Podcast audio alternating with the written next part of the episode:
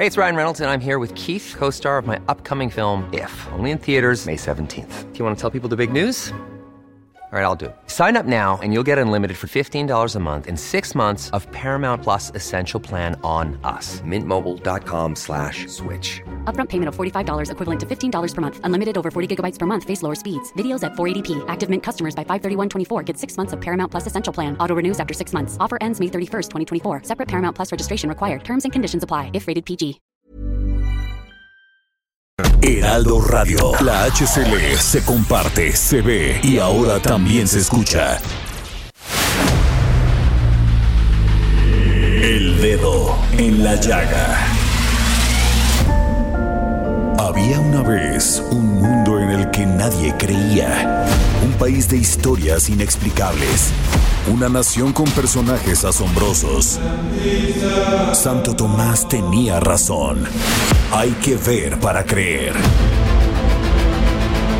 El México increíble, las verdades que duelen, la voz de los que callan, el dedo en la llaga. Infórmate, diviértete, enójate y vuelve a empezar. El Heraldo Radio presenta El Dedo en la Llaga con Adriana Delgado. Te vi llegar, no pude evitar preguntarte. Pude notar en tus ojos tristes que lloraste, lloraste, lloraste. Te maltrató. Dime qué te hizo ese cobarde. Su mamá no le enseñó que es una mujer no se le hace, no se hace, no se hace. Déjame quitarte el maquillaje, déjame sentirte y abrazarte. Píntate la boca y ponte bella. Quiero verte así como eras antes. Deja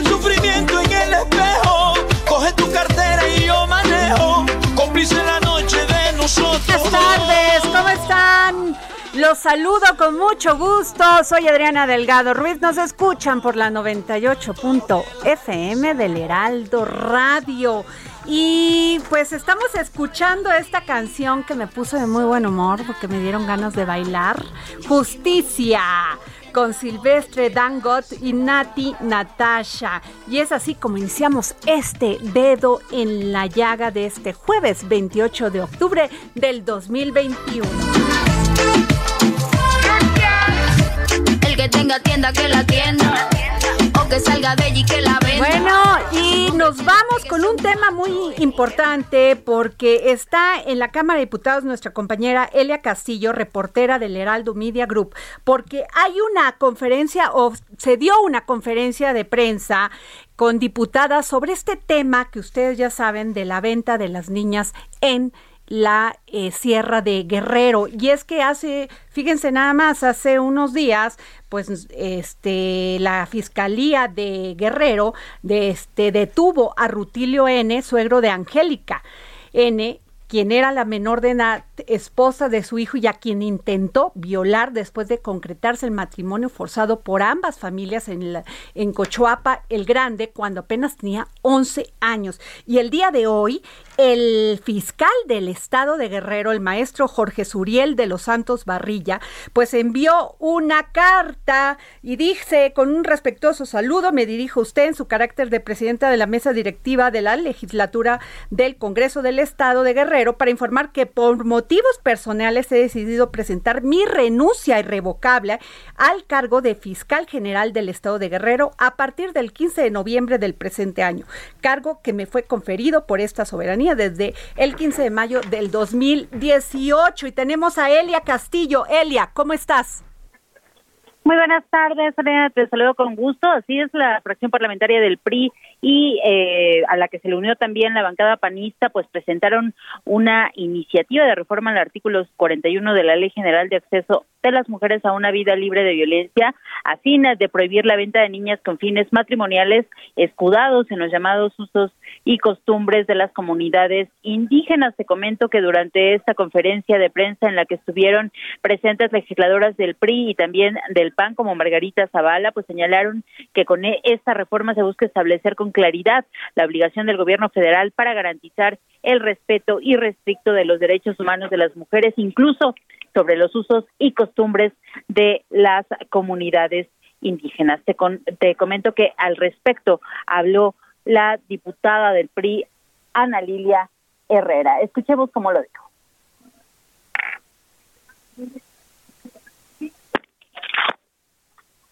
Creo que ahí está, Celia. La presencia del presidente de la República al- en la cabeza de Cipina. Qué bueno que el presidente de la República está al frente de Cipina. Le queremos pedir de manera respetuosa pero enérgica que use esa fuerza del Estado para respaldar a la niñez y hacer valer todos sus derechos. Gracias.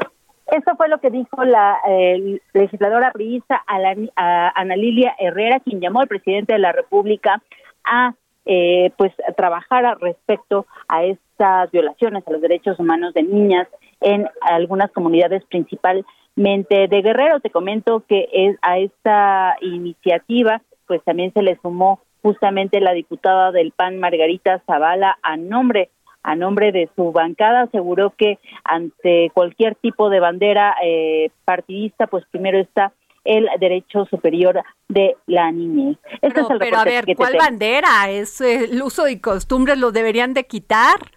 Este Sí, se refería a, la- a las fuerzas parlamentarias. Ah, Adriana. bueno, ok. Ojalá se pueda solucionar eso y ya definitivamente erradiquen esa práctica de, de vender niñas este, de 11 años, 10 años. Para que, fíjate nada más, acaba de llegar Horacio Villalobos. ¡Ay, qué Ay, emoción! Venía emocionadísimo de estar contigo. ¿Sabes lo que te adoro y cómo me gusta venir gracias, aquí a la radio?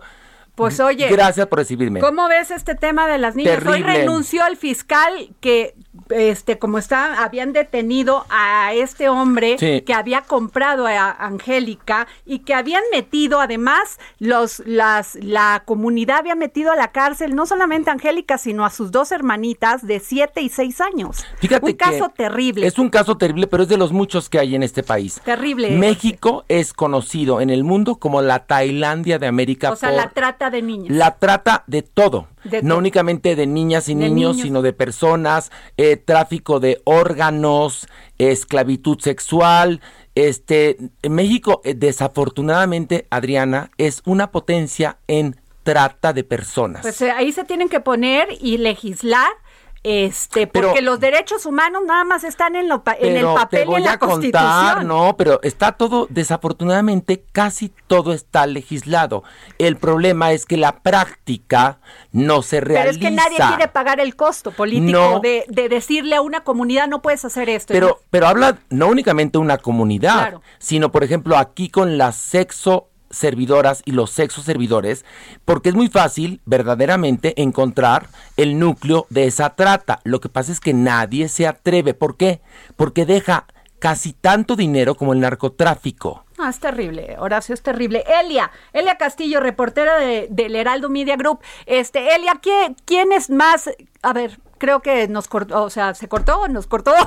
Se enojó. Oye, bueno, a ver, este, de- estuvieron más diputadas en esta, en esta conferencia de prensa. Estuvo la diputada Lorena Piñón, Ana Lila Herrero, eh, Margarita Zavala del PAN y creo que otras más, porque no quisiera dejar ninguna fuera, porque la verdad que se unan las mujeres, cuando se unen las mujeres, Horacio, Hay un cambio. Hay un cambio. Totalmente.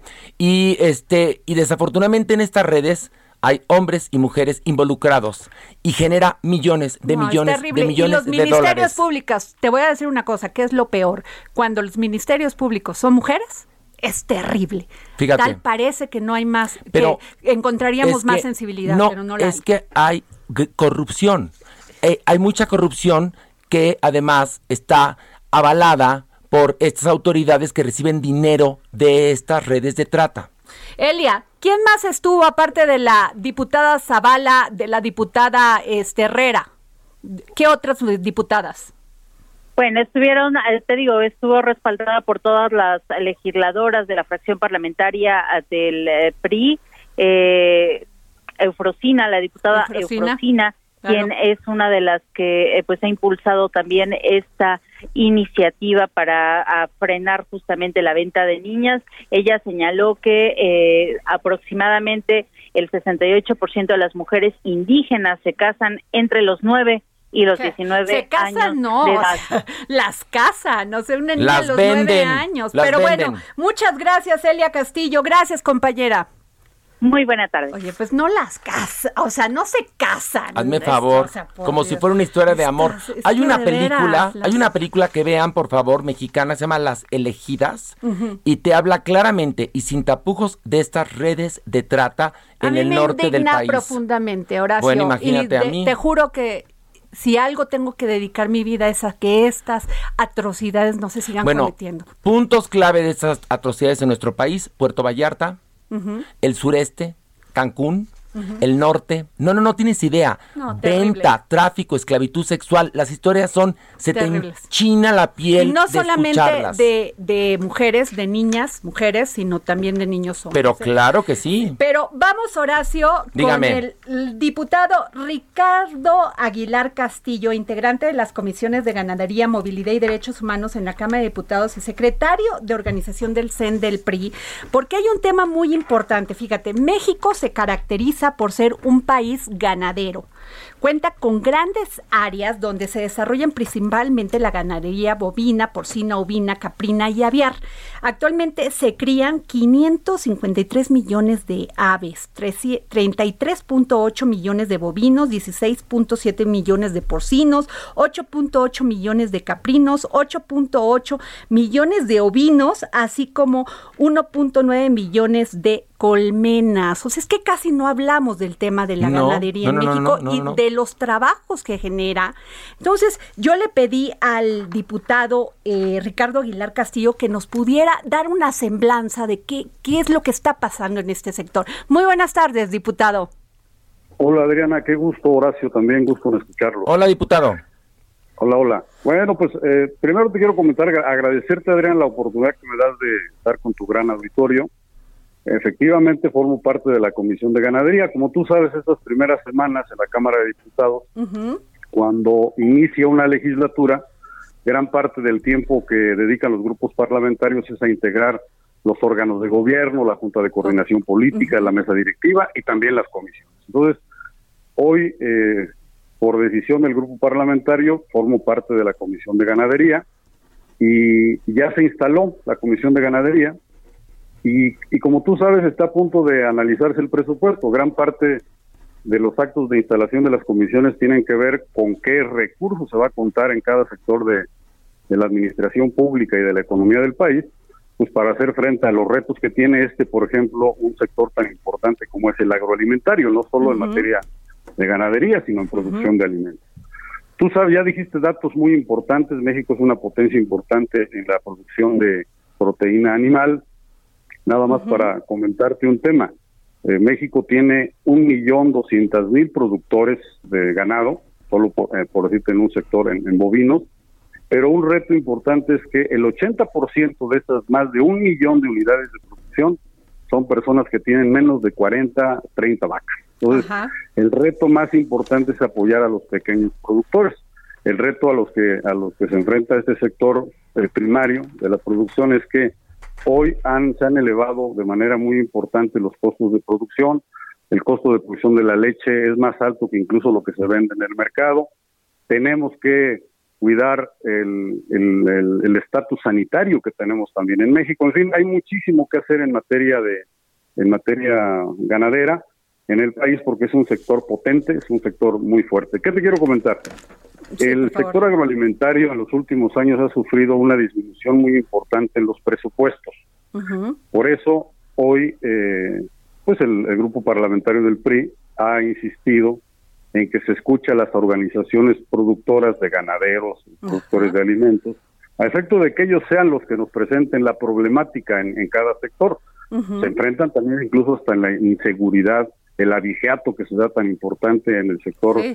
ganadero y retos importantes en sanidades, en regulación, en los rastros municipales, en los tipos de inspección federal, eh, medidas para la mitigación y degradación de suelos en muchos lugares.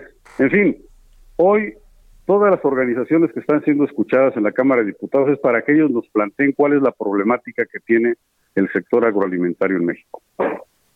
Diputado, eh, Yo tengo una pregunta, tengo una pregunta, diputado. Pero, a ver, pero espera, espérame, nomás ok, termino perdón, perdón. querido Ya, ya, ya. Horacio. Me ganó la injundia. Oiga, diputado, eh, hemos visto pues todos los cambios que hay en el tema del clima, bueno, el famoso cambio climático, que ya es una realidad en México. Y se vienen sequías. O sea, no lo decimos nosotros, lo dicen los estudios a nivel mundial de científicos. ¿Ustedes cómo piensan combatir esto? Porque ya es una realidad. Ahorita eh, vinieron inundaciones y lluvias que en 40 años no se habían visto. Y viene una sequía terrible. ¿Cómo van? ¿Cuál es la propuesta del PRI en este sentido? Bueno, mira, el, sector agroalimentario se enfrenta a esos dos temas. Alguien le preguntaba o le decía al presidente, yo voy a ser el mejor secretario de Agricultura.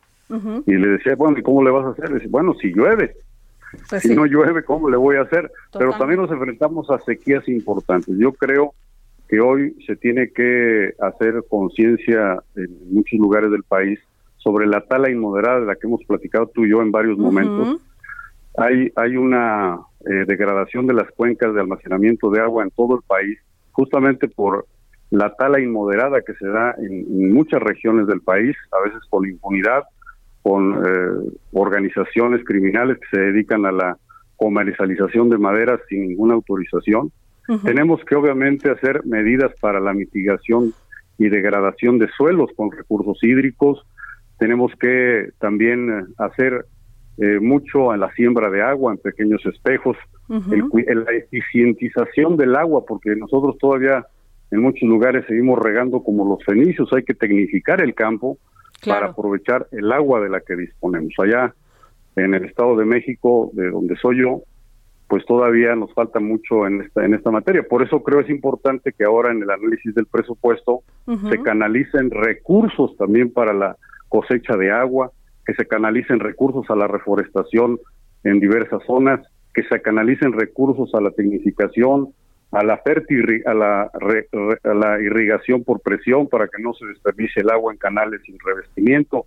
En fin, tenemos que sembrar pastos, tenemos que hacer mucho más accesible el acceso a los eh, a los insumos para la producción eh, agroalimentaria. Claro. Ay, no, pues muchísimo. es, que estamos, además, pero este, estos temas se han venido hablando desde hace años, diputado, y al parecer nadie hace nada al respecto. Yo desde niño oía de la reforestación, de los espejos de agua, de todo esto, porque se hablaba desde hace años del cambio climático y a nadie le ha importado. Todo el mundo lo mete en su agenda, lo dicen, pero a la hora de hacerlo nadie hace nada, diputado. Mira, la verdad es que todos... Se hacen güeyes, claro. Tienes razón, todos tenemos que hacer algo. La pregunta en concreto es que tendríamos que hacer todos, el gobierno, la sociedad, eh, empezar incluso desde los programas educativos a los niños para que tengan un mayor cuidado del medio ambiente. Y, también otra eh, cosa muy importante, diputado, perdón que lo interrumpa, este, todo lo que tiene que ver con, por ejemplo, las tuberías y todo eso en las ciudades, están creo que desde el siglo antepasado las mismas y claro que ahí se pierde muchísima agua, diputado. ¿Está usted de acuerdo, verdad, conmigo? Totalmente de acuerdo. oye, yo fui presidente municipal hace 20 años. No, a ver, el diputado fue presidente municipal. a ver, es diputado, este, este, secretario de la Secretaría de Agricultura. Fue, este, también secretario del Trabajo, o sea, que sí le sabe no, estos Le sabe, ¿eh? o, sea, que no estamos descubriendo el hilo negro, nada más estamos eh, marcando lo que ha pasado, diputado, y coincidimos usted y yo. Pero sabes que Horacio tiene razón, yo creo que sí tenemos que trabajar mucho más en la concientización, que los propios municipios tengan mayor capacidad financiera para hacer obras de almacenamiento y de cuidado del agua. Pues imagínate cuántos años tienen las tuberías que vienen del plan Cutzamala del Estado de México, que abastece gran parte del el agua que se consume en la Ciudad de México. Y bueno, y, creo, diputado, perdón que lo interrumpa, que varias, varios este, tramos de tuberías de la Ciudad de México creo que son desde Porfirio Díaz. No, no, bueno, son, pues, uh, que son obras de relumbrón, o sea, hay prefieren algunos en hacer obras de relumbrón y no estas, diputadas. Claro, deja más una estela de luz que pues eh, arreglar toda la tubería, ¿no? Por Pero le tenemos una pregunta. Tengo una pregunta. A, ver, Horacio está que quiere que quiere preguntarle algo. Yo lo he visto, querido diputado Ricardo Aguilar Castillo, muy activo de mucha gira por el Estado de México y yo tengo una duda razonable. ¿Usted quiere lanzarse gobernador? Ya lo he comentado en otras ocasiones, por supuesto que sería un honor. Yo creo que es el más alto honor que puede tener un político en el caso particular del Estado de México. Además, yo solo lo, lo que siempre he dicho, un deportista pues, aspira a estar en el podio, en el podio en los Juegos Olímpicos, un político aspira a gobernar.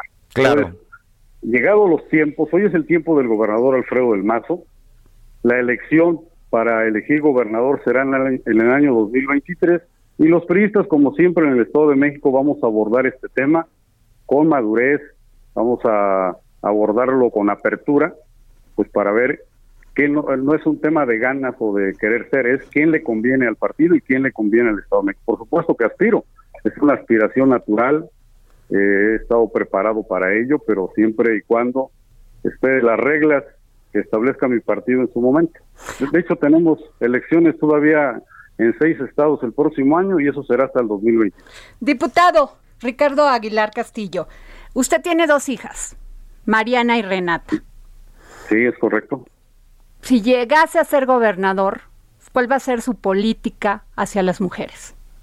Bueno, eso es muy importante. Además, tú sabes que he, he leído bastante justamente porque Renata me ha generado eso y además tengo una clara convicción de que se tiene que integrar una agenda específica, además de la agenda global, porque hoy la mujer no se habla de un tema específico de ellos. La mujer hoy habla de democracia, de gobernabilidad, habla, de cambio climático, de democracia, de energía, de todos los, los temas importantes en el mundo. Pero también hay una agenda específica de las mujeres, que son la defensa de sus derechos.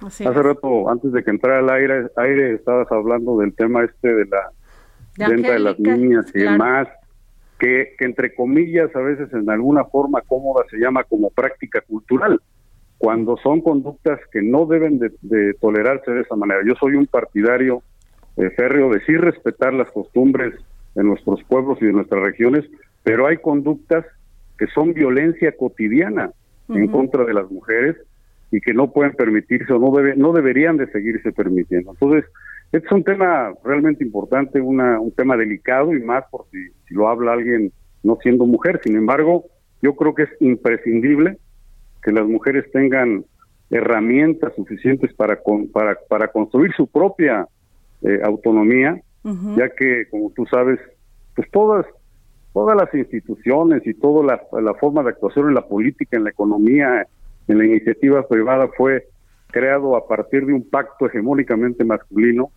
Y a mí me parece que ese pacto se tiene que romper a efecto que las mujeres tengan los espacios a los que por número e influencia tienen legítimo derecho. No es una concesión gratuita, un derecho que tienen porque ellas participan. O sea, no les estamos concediendo nada que no les corresponda. Así es.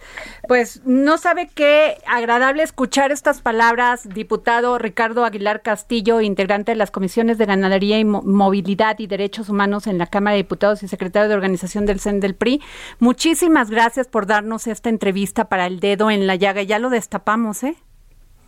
No, hombre, pues muchas Ya lo gracias. Ya estaba destapamos. tapado, ya me estaba... Ya aquí lo destapamos. Nada más que espero que como lo Ahora ya nada destapamos, más hay que esperar los tiempos, pero lo hago siempre con mucha disciplina, Adriana. He tenido la oportunidad de platicar contigo, Horacio lo he seguido durante mucho tiempo. Ay, gracias. Pues gracias. siempre además es importante que los políticos digamos con franqueza. Oiga, vaya a ver su moldes. obra, vaya a ver la obra Oiga, de Horacio. hablando de temas eh, importantes de agenda, yo lo invito a que vaya a ver Los Chicos de la Banda, que es una obra eh, importantísima, es una obra ganadora del Tony y habla de cosas muy importantes que están en la agenda eh, pública y que no practica la gente, porque a pesar de que está en la agenda pública, las familias se niegan a aceptar la diversidad y por eso lo invito a que vaya a ver Los Chicos de la Banda, además de que va a reír y reír. Además de que lo haré con mucho gusto, tendré la oportunidad de platicar contigo. Va. Estoy seguro que es una gran puesta y estoy seguro que toca los temas importantes de nuestra sociedad. Lo hago con mucho gusto, te platico cuando vaya. No, bueno, me, me va a saludar y platicamos. Al camerino Ándale. después, ¿Qué ¿Qué ándele. tal? No, pues sí, Me invitan a mí también, ¿no? Por bueno, favor. por- pero por supuesto que estás Vamos invitadísima, todos. pero a mí me encanta Oye, que vaya vamos gente todos. que tiene eh, de alguna manera eh, juego en la política para que vean esto y después platicamos. claro. Me encanta platicar con la gente este que está en el mundo de la política Bueno. después de la obra. Pues muchísimas gracias, Muchas diputado, Ricardo Aguilar Castillo. Muchas gracias por tomarnos la llamada para el dedo en la llaga. Muchas Gracias. Bueno, pues nos vamos. Este, qué interesante, ¿no? Oye, me encantó eh, lo que nos dijo, me, Claro, me parece muy que... claro en el tema de las mujeres, porque yo les pregunto y la verdad, No, cero. Cada vez que se entrevista un político, por lo general, haz de Le que- rehuyen a no, ese tema. le rehuyen al tema, se hacen güeyes y aplican el cantinflas. Y este señor tomó el toro por los cuernos. Ah, pues bueno, nos vamos a un corte y regresamos con Horacio Villalobos, por favor, súbale, como dice a- aquí en el dedo en la llaga, el Claro. Heraldo Radio. Ay, Jorge, ya me está regañando. bueno, Jorge, acuérdate que es nuestra madre. Dormida y tú aquí en mi cama muerto de la risa y él no sabe nada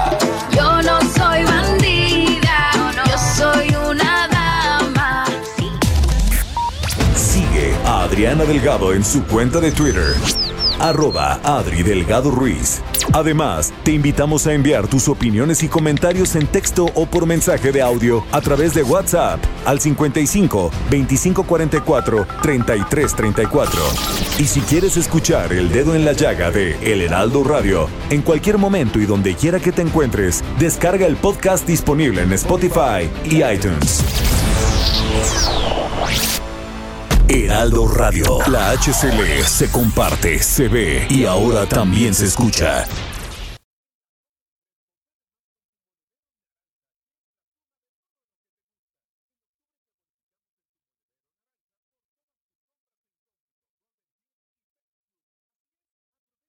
Heraldo Radio. Sigue a Adriana Delgado en su cuenta de Twitter en arroba Adri Delgado Ruiz. Y envíanos tus comentarios vía WhatsApp al 55 25 44 33 34 o 55 25 02 21 04.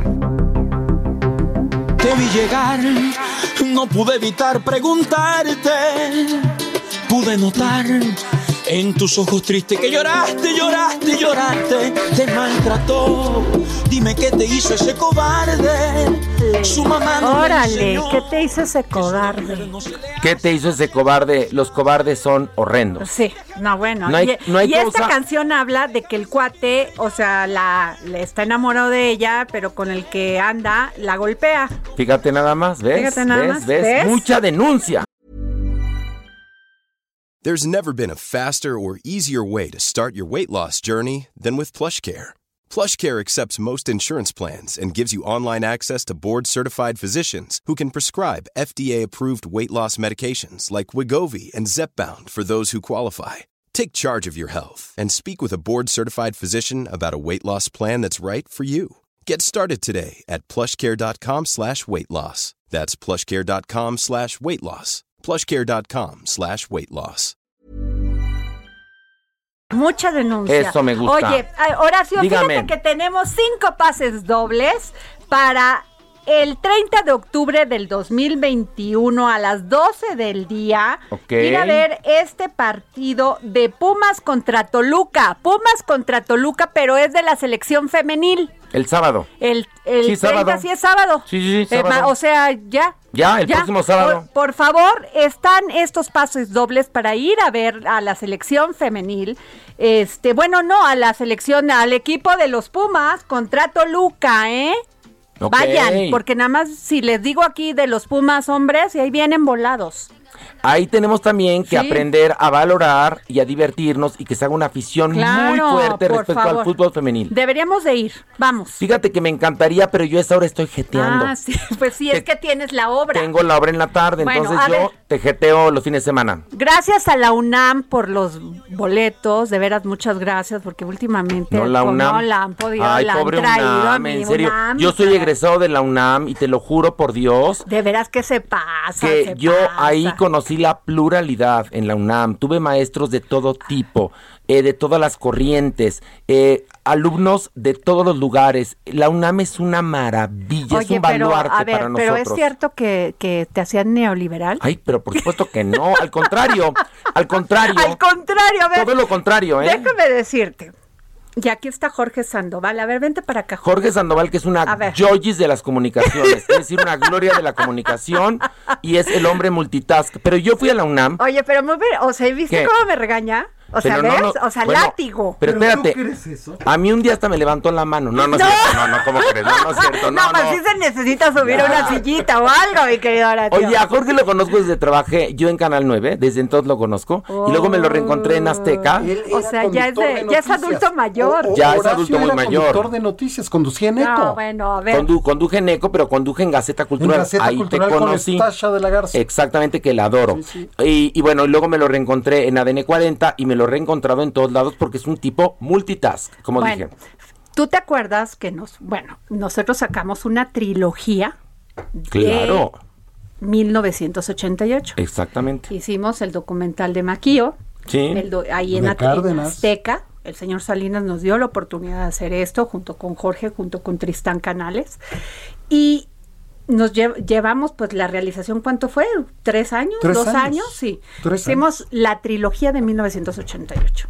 Y en una de ellas, la de Cuauhtémoc Cárdenas, hicimos también la de Salinas. Luego nos copiaron hasta todo el foro, Hasta ¿tú te acuerdas? toma. Hasta la toma nos copiaron. No, les copiaron todo. Bueno. Pero bueno, acuérdate que ustedes fueron primero. Sí, así Y el que es pega sencillo. primero pega dos Así veces. es de sencillo. Yo por eso ni me enoje. No, ni tal contrario, fue homenaje. O sea, homenaje. Homenaje, sí. claro. Bueno, el asunto es que en 1988 estaba el ingeniero Cárdenas en la UNAM, Así es. en la UNAM con Eberto Castillo, con Ifigenia, Con Porfirio. con Porfirio Muñoz Ledo, y ahí estaba toda la UNAM apoyando a Cuauhtémoc Cárdenas. Totalmente. Es uno de los puntos más importantes de esa campaña de Cuauhtémoc Bueno. Cárdenas, cuando la UNAM lo reconoce como el candidato que quería México que ganara. Es más, perdón, pero él ganó. Bueno, Él ganó. Ahora resulta, ahora resulta que en aquella época se cayó el sistema, pero pues nos dijo nuestro director de la Comisión Federal de Electricidad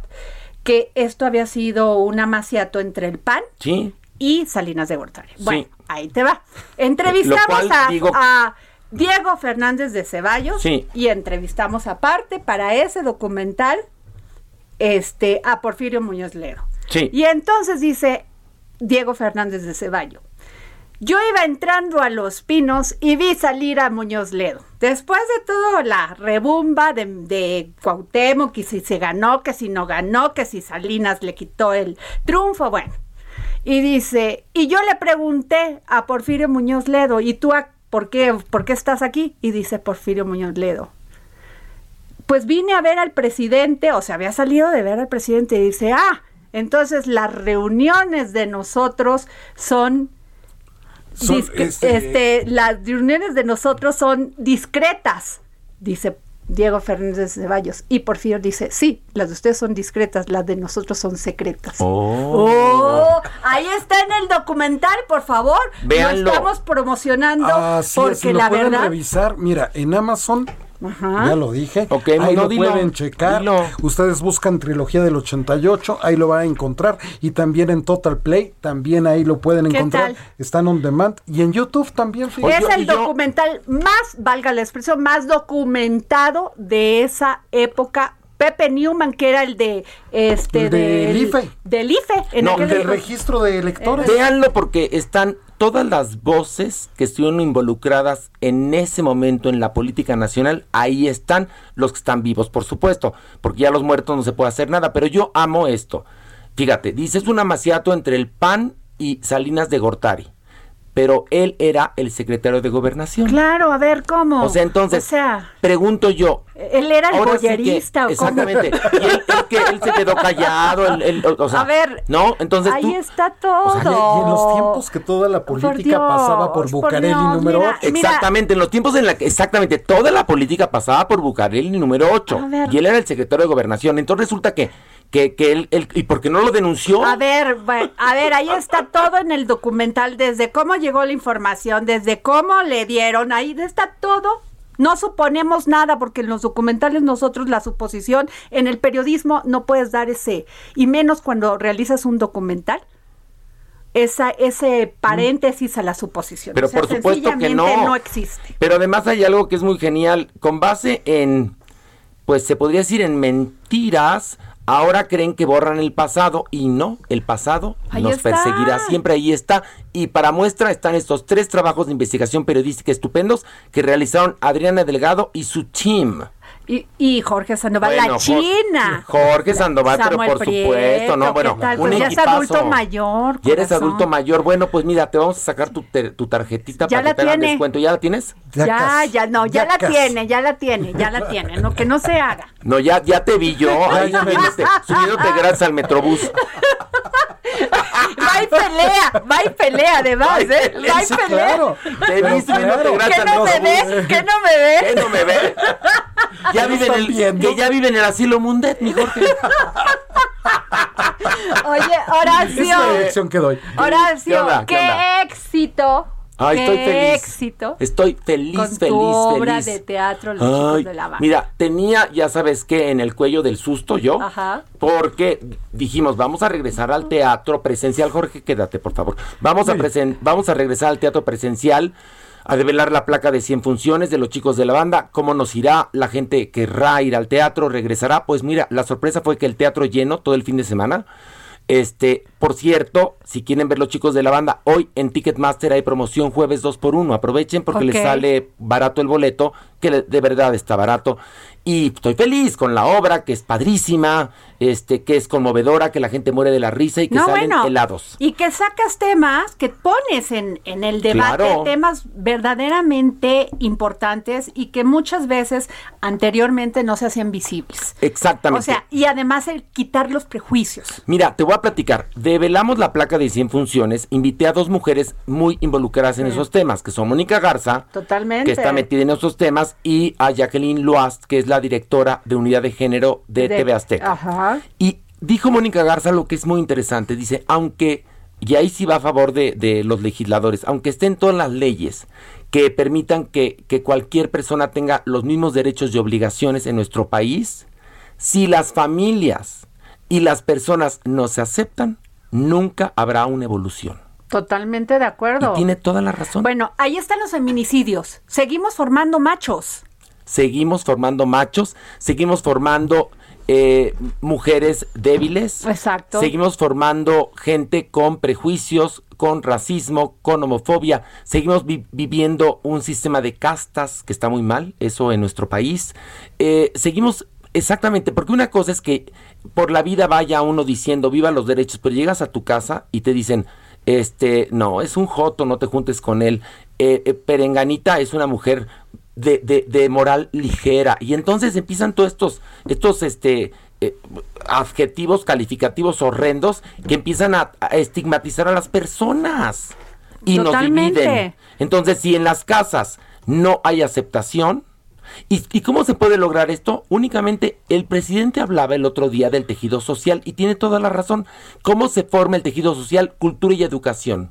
Si no hay cultura y hay educación, es imposible que el tejido social sane en nuestro país y que por supuesto los temas de trata de personas, de homofobia, de misoginia, de racismo van a prevalecer. Estar abiertos de que la cultura se transforme, Horacio. Es como los usos y costumbres. Aunque sean usos y costumbres y sea cultural, no puede seguir este soportando la ventana. Claro que no. Este, la, la cultura, no toda la cultura anterior es buena. No, no, no, no hablo, no hablo, hablo de, de cultura importante, es decir, Exacto, cultura hablo de, lo- de los grandes autores, los grandes dramaturgos, los grandes artistas, los grandes pintores, no, no asuntos que tienen que ver con usos y costumbres muy respetables, pero yo hablo de la cultura y, Y, la y en todas las educación. clases sociales los usos y costumbres, porque Por también en la clase alta. ¿Ves ese Ah, ya, ya, ya, no, con a ver, pues. ah, bueno, yo ya te, porque el No. presidente ya estás muy, este, presidente, ¿eh? No, pero- pero- porque en la pero- clase alta también hay, hay pero- trata de, o sea, hay venta.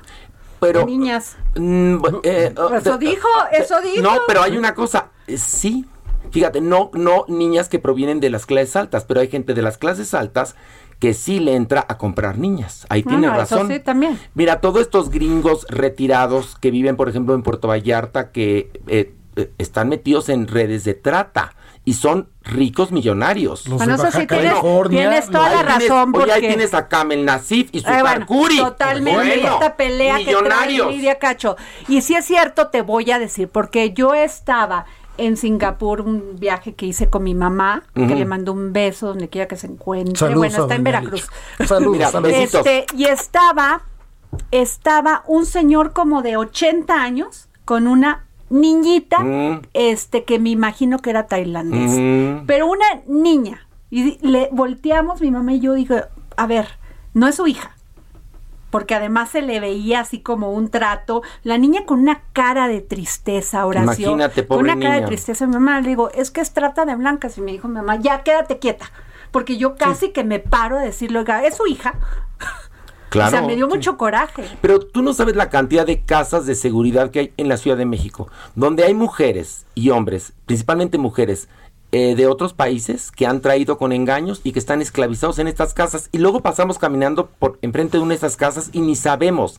Por eso te digo que esta industria es casi tan fuerte como el narcotráfico.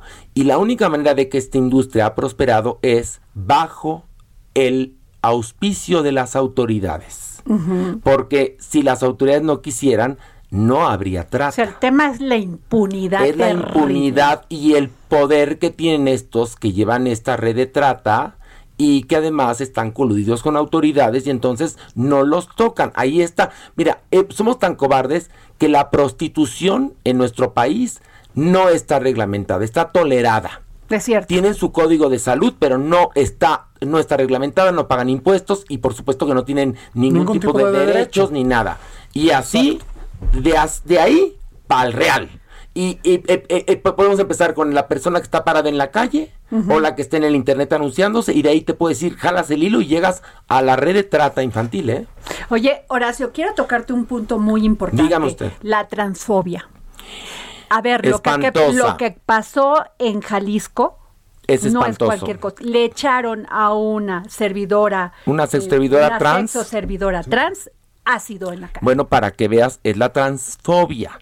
Porque además, eh, antes, hace algunos años se hablaba de homofobia.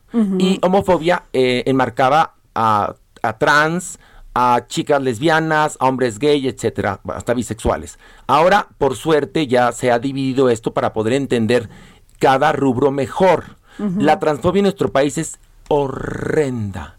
Está en todos lados. No hay, ahora sí que, las herramientas educacionales para entender que una persona puede nacer en el cuerpo equivocado y tiene todo el derecho de buscar una reasignación de género. Y entonces, debido, fíjate qué terrible, a que no hay oportunidades, hay rechazo, muchas de estas personas acaban en el sexo servicio, lo cual me parece muy bien si es su decisión, pero muchas se ven ahora sí que arrinconadas a dedicarse a esto porque en otro lado no les dan trabajo. Y encima de que las contratan los clientes, porque claro que gustan, después les entra la culpa y pueden sufrir agresiones, pero no es la primer chica trans que, que, que- que recibe ácido en la cara. Hay historias de asesinatos, de muertes, de secuestros. La comunidad trans en nuestro país necesita mucho apoyo. Necesitamos educar a nuestra Y sociedad para que los legislar, bueno, aunque el homicidio ya está legislado, pero, pero, Pero- ¿qué más se puede hacer, Horacio? tenemos, es que ahí sí ya no, como bien dices tú, el, el homicidio está desde hace mucho tiempo en el Código Penal tipificado. El problema, querida Adriana, querido Jorge, es que no somos empáticos. Creemos en nuestro... ¿Ve qué pasó con el aborto hace un, mes o mes y medio? Es decir, al momento que se despenaliza el aborto por la Suprema Corte, salen las familias mexicanas ahí sí que los de ultraderecha, perdón que se los diga, a decir, ay, nuestras familias corren peligro. La vida, la vida. La vida, a ver, sí, de, de algo que sobra en este país son mexicanos. Somos demasiados. o sea, que la familia no esté en peligro. Y es como dice Adriana, tiene que haber tribunales de justicia con perspectiva de género, que tengan perspectiva, por ejemplo, para el transgénero, que haya este, Totalmente, que sepan, que sepan desde cómo dirigirse. Exactamente. Pero lo que, sepan cómo pasa... Porque lo revictimizan, Bueno. o sea, después de que van ahí, todavía el- sale el Ministerio Público, sale el forense, sale todo mundo y terminas ya no diciendo ver, nada mejor. Ah, te voy- mira, Te voy a platicar. Ustedes vayan a cualquier ministerio público a decir que les robaron una autoparte. Así de sencillo. Van a ver cómo acaban tratados. No, bueno. Di- dices que bueno que fue por una autoparte. Entonces tú imagínate una chica violada. No, no, no, no. no. una trans violada. ¿Sabes? De, de entrada, tendrían que preparar a todas las personas que están en cualquier ventanilla para que sean empáticas con todo mundo, independientemente de cómo te llames o cómo bueno, te vistas o con quién te acuestes. No quieres ir a un ministerio público porque está, ni siquiera viene el ministerio público o la ministerio público. Sí. No sé si está, bueno, ministerio. Se puede, la- la- A ver, la- la señorita en cuestión. si no te pasa a otra mesita con una señorita con una torta Sí, acá, claro. te lo digo porque yo levanté una denuncia porque se metieron a mi casa Ah, ¿y qué tal? podían haber, o sea, no quise pensar ni siquiera qué pudo haber pasado porque Carla, Claro. mi hija, sale a pasear a los perros. Ok, Me, me dijo, no, no, no, sí, es pues este intento de robo, ¿no? Le Ándale. "Oiga, le- o sea, de entrada. Y luego me dice, váyase ahí, mira, ahí le van a tomar su denuncia. Una señorita con una un refresco y una torta. O sea, levantándome la denuncia y le, yo entiendo que era hora de la comida. Pero Dios, qué respeto, Bueno. todo cochino, Bueno. todo feo, todo Bueno. o sea, lleno, no te dan ni ganas de entrar ahí. no, pre- por eso dicen que, que ha bajado el delito, no, es que la gente no va y denuncia, es el problema, no es que los delitos hayan bajado, la cultura de la denuncia es más baja porque hay pocos resultados. Tú imagínate una persona que sufre algo grave y todavía acaba en un ministerio público No, de una no alcaldía, es que dices el infierno sobre el infierno. Entonces, sí tenemos que educarnos, entender que todos somos iguales pero diferentes, pero tenemos debemos de Iguales, tener- pero diferentes, Exactamente. totalmente. Los mismos derechos y las mismas responsabilidades. Y hay otra cosa, ser empáticos con todo mundo. Con todo mundo, porque además, miren, ya desde el pensamiento mágico mexicano, piensen que si son buenos se les va a regresar.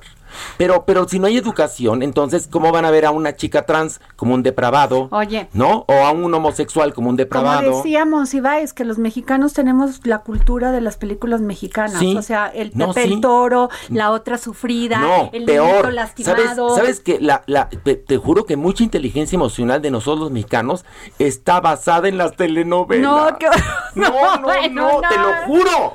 Te lo juro. No, puede ser que la tú- chava que venden, la, que- la que Claro. le tienen para que le den la dote, o sea, la de bodas de odio. Estaba leyendo una reseña de Miguel Palmer. Ajá. ¿Y de qué se trataba bodas de odio? Pues de eso. De trata. De tra- Sí, claro que Nos sí. matar, La colorina. La colorina, bueno, también era de trata. Bueno, espérenme, yo trabajé en Televisa mucho tiempo y perdón, no se hagan güeyes, pero también hay una especie de trata o había una especie de trata, ¿eh? Ay, Horacio. Yo nunca vi nada, Horacio. Yo ver, nunca vi. Perdóname, si Perengana se acostaba con fulano, tenía un estelar, ¿no es trata eso? Ah, de alguna manera es trata, perdón, claro, me Pues tocó sí, ver a varios y a varias. pues sí. Perdón, que las dieron por trabajo, digo, qué flojera. Todavía, el trabajo de dárselas ese horrendo y luego encima levantar de temprano para el llamado, qué flojera. Ahí están los ahí están las denuncias. Oye, Horacio, Dígame. pero a ver, ¿Qué? tú en la en la obra, Sí, los chicos de la banda, ajá. sacas muchos temas. Sí, o hay sea, muchos cada temas. uno es una personalidad diferente, pero Sí. a ver, ¿puedes decirnos Mira, qué te temas? explico. para la- Sí, con todo gusto. Los chicos de la banda es una obra que se escribió en 1968 y ese año se estrenó. Ah, Fue una bomba, porque nunca había tocado una obra el tema de la homosexualidad. En Estados Unidos, en, e- en Nueva York, había una policía antivicio. Imagínate nada más, ¿eh? 68, no hace tanto tiempo, que detenía a cualquier hombre homosexual en la calle terrible, de si es que hacía algo que no le parecía a la policía. Entonces, esta obra narra una, una historia muy bonita que es la fiesta que le organiza Michael, o sea, yo, a su mejor amigo Harold, ambos homosexuales, a la cual van a ir puros homosexuales. Cada uno de los personajes es una especie de arquetipo de los distintos, eh, podríamos decir, eh, eh, estereotipos de homosexuales que existen, con lo cual se da una visión mucho más clara de lo que puede ser el ambiente gay. A esta fiesta llega inesperadamente un heterosexual recalcitrante Ajá. que era compañero de Michael de la Universidad de Georgetown, o sea, un niño súper bien, ya sabes, o sea, sería un fifí ahora. ok.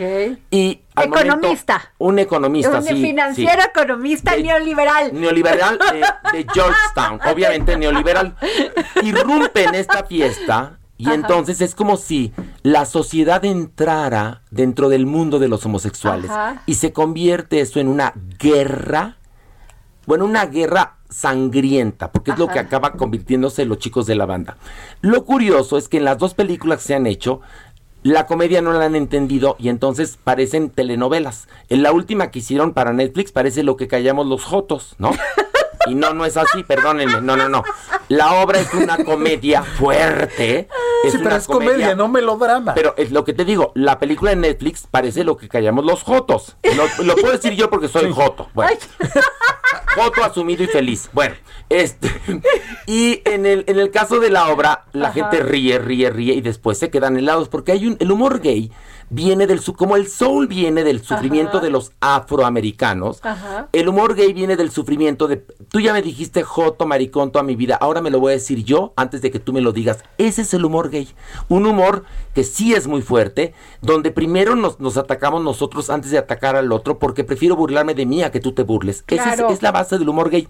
Y la obra tiene mucho humor gay. Y este, bueno, pues, ¿qué, qué te- ¿de qué te habla la obra? Te habla en primer lugar de lo que pasa cuando uno nos acepta Ajá. de qué pasa cuando nos odiamos a nosotros mismos, te muestra lo que es la falta de empatía, cómo el ser humano puede ser el peor enemigo del propio ser humano, Totalmente. cómo eh, el amor también es muy importante, cómo también hay que tomar decisiones en la vida y, y- y creer en ti mismo, o sea, tiene muchas lecturas la obra, que por eso es una de las obras más importantes de la Te dramaturgia mundial. rápidamente. Ya ¿Dónde están? No, Ah. casi- ya casi se acaba el programa. Ay, ya, no, ya sabes, ya. ya. te está, ya te, ¿ya viste? Eres ¿Ya mi madrastra. ¿Ya Pero- pero viste? ¿dónde? ¿Ves? ¿Dónde? ¿Ves por qué? ¿Ves? Ay, no, ya. eh, Todos los días ¿sabes lo qué? sufro. Tú y yo somos como Anita la huerfanita y él es Miss Hannigan. Pero, Esa es una referencia muy rápidamente, gay. mi querido Rápidamente. Horacio. Teatro Shola. ¿Dónde está? Eh, está sobre Shola. Estamos de viernes a domingo, boletos en Ticketmaster y en la taquilla del teatro. Este fin de semana largo, toda la gente que nos escucha en la República Mexicana, vénganse al teatro a morir de la risa con los chicos de la banda. Viernes 8.30. Y Horacio sale de ángel, angelito. No, ¿cuál angelito? Es algo de un De un- demonio. no, pero si Soy te pones diablo. tu alas, te pones No, pero eso era en un acto de Dios. Ah, cierto. No, en este esta, cierto. en Bueno, esta soy un rico cierto, millonario. Soy un Sí. rico millonario muy maluco. Bueno, también un acto de Dios. ¿Cuándo lo vas a poner otra Esta vez? espero nada más cuando acabe los chicos de la banda voy a hacer la segunda parte. Ah, bueno, ok. Y es que yo me lo imaginé como que es, no, que eres un aquí ángel, mi vida. Yo te quiero Eras, es un Yo te adoro y te ves guapísima con Ah. ese pelo, me encanta. Ah, ¿eh? ya ves, ya ves. Se le ve muy bien, ¿eh? Muy bien. Bueno, nos vamos. Muchas gracias, Gracias. por escucharnos. hizo ese cobarde. Su mamá no le enseñó que es una mujer no se le hace, no se hace, no se hace. Déjame quitarte el maquillaje, déjame sentirte y abrazarte. Píntate la boca y ponte bella. Quiero verte así como eras antes. El Heraldo Radio presentó El Dedo en la Llaga con Adriana Delgado. Heraldo Radio. Imagine the softest sheets you've ever felt. Now imagine them getting even softer over time. That's what you'll feel with Bowl and Branch's organic cotton sheets. In a recent customer survey, 96% replied that Bowl and Branch sheets get softer with every wash. Start getting your best night's sleep in these sheets that get softer and softer for years to come. Try their sheets with a 30-night guarantee. Plus, get 15% off your first order at bowlandbranch.com. Code BUTTERY. Exclusions apply. See site for details.